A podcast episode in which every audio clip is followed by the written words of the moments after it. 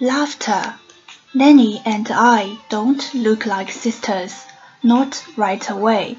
Not a way you can tell with Rachel and Lucy, who have the same fat, popsicle lips like everybody else in their family.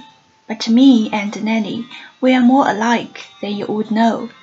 Our laughter, for example, not a shy ice cream bells giggle of Rachel and Lucy's family, but all of a sudden and surprised like a pile of dishes breaking, and other things I can't explain.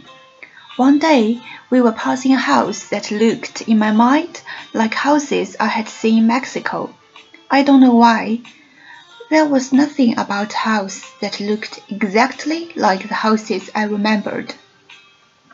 I'm not even sure why I thought it, but it seemed to feel right. Look at that house, I said. It looks like Mexico. Rachel and Lucy look at me like I'm crazy.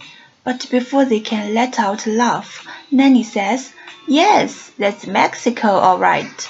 That's what I was thinking exactly.